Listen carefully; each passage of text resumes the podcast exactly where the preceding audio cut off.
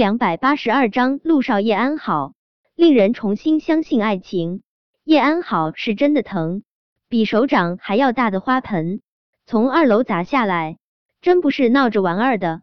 他觉得他的肋骨都被砸断了好几根，但不管多疼，只要能博得陆廷琛的怜惜，都是值得的。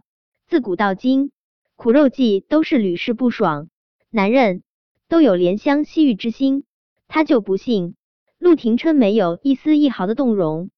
叶安好眉头紧蹙，他继续卖力表演，他的肩膀颤巍巍的抖动。廷琛。我真的好疼，好疼！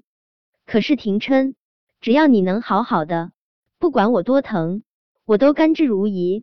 躲在一旁的记者怕会被陆廷琛发现，并没有冲上前去拍照，只是远远的拍下了叶安好为了救陆廷琛奋不顾身的视频。叶安好的助理也没有闲着，他们直接开了直播，让网友更加直观的看到叶安好为了陆廷琛。到底牺牲了什么，并且对舆论加以引导，展现叶安好对陆廷琛可歌可泣的深情。叶维下班后一边无聊的刷直播，一边等公交，一个不小心就刷到了叶安好为了救陆廷琛奋不顾身的直播。看到视频中叶安好可怜巴巴的看着陆廷琛喊疼，还摆出了一副为了他不顾生死的模样，叶维的心不由自主的提了起来。叶安好的手段，他再清楚不过，只怕这是叶安好在陆廷琛面前刻意设计的一场苦肉计。可是男人往往最受不了的就是女人的苦肉计。他们在外面总是保持着强大坚强的模样，其实内心深处也有深深掩埋起的脆弱与柔软。而一个女人为了救他们，可以抛却性命，自然而然。会触动他们心中最温软的角落。叶维双唇紧抿，他不得不说，叶安好的手段真的是魔高一丈。叶维娜攥着手机的手不由自主的收紧，他真怕小舅舅会被叶安好感动。下一秒，不管不顾的将叶安好紧紧的拥进怀中。他知道，他应该相信小舅舅的，但是有的时候，男人刹那的感动。连他自己都控制不了。视频中，叶安好的声音还在继续：“廷琛，我爱你，我真的好爱你，你给我一次陪在你身边的机会，好不好？”说着，叶安好就对着陆廷琛伸出了手。叶维心中紧张到了极致，他不停的在心中默念：“小舅舅，别拉叶安好的手，别被他给骗了。”但他心里又清楚，这种情况下，小舅舅不可能不管叶安好。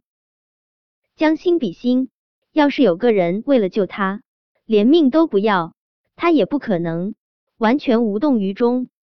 这段视频发到网上后，依旧支持叶安好的那批脑残粉已经沸腾。安安对陆少真是太深情了，看得我都要哭了。陆少，安安这么爱你。你可不能辜负了他啊！是啊，安安真的好爱陆少，不管别人怎么陷害安安，看在安安为了救你连命都不要的份上，陆少，你可不能不管他。好感动啊！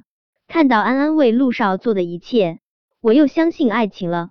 这段直播下面瞬间出现了不少评论，不仅是叶安好的脑残粉，不少怀春的少男少女。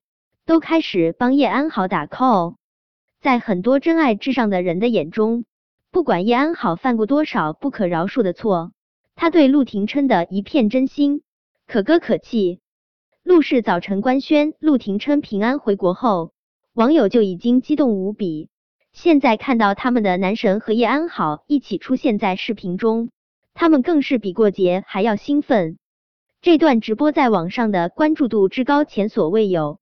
所有的人都以为下一秒陆廷琛会紧紧的攥住叶安好的手，温柔的将他拥进怀中，说几句动人的情话，或者直接给他一记火热的法式长吻，天雷地火。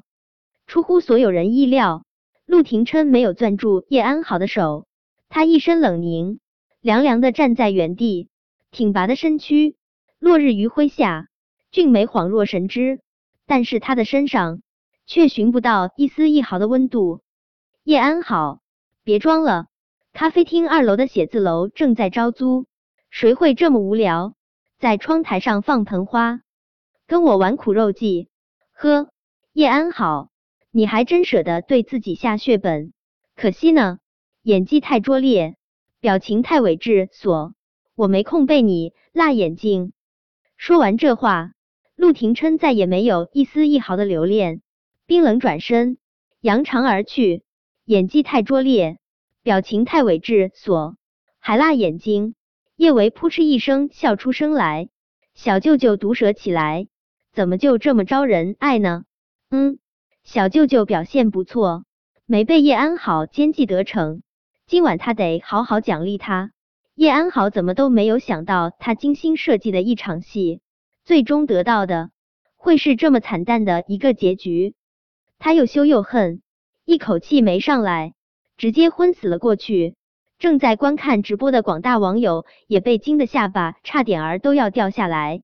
陆少这完全不按常理出牌啊！不过陆少的话也有道理，窗台莫名其妙掉下花盆。还刚好被视频给拍了下来，哪里有这么巧的事？肯定是有人刻意为之。本来叶安好为了救陆廷琛奋不顾身这事儿，还收获了一波同情。现在看穿叶安好表演痕迹的广大网友，对叶安好只剩下了嘲讽与厌恶。这叶安好偷税漏税，行为不检，还诈捐，这么多劣迹摆在他身上。他不低调的消停会儿，还跑出来作妖，真是对辣眼睛。倒是陆少，真是太帅了。陆少英明睿智，没有落在叶安好的温柔陷阱之中。天底下怎么会有陆少这么火眼金睛的男人？要是那些宫斗剧、宅斗剧中的男主角都像陆少这么聪明，女配就不用那般猖狂了。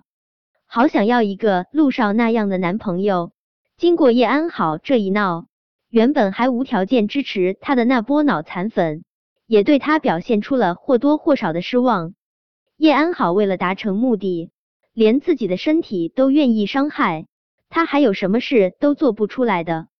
网上被爆出的诈捐门、偷税门之类的丑闻，还真有可能是真的。叶安好的确配不上英明神勇的陆少。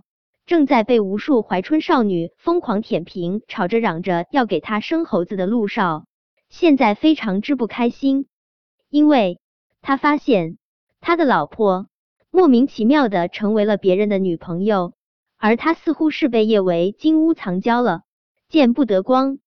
不，不是金屋藏娇，哪来的金屋这么高大上？他顶多也就是个意难平的深闺怨夫。本章播讲完毕。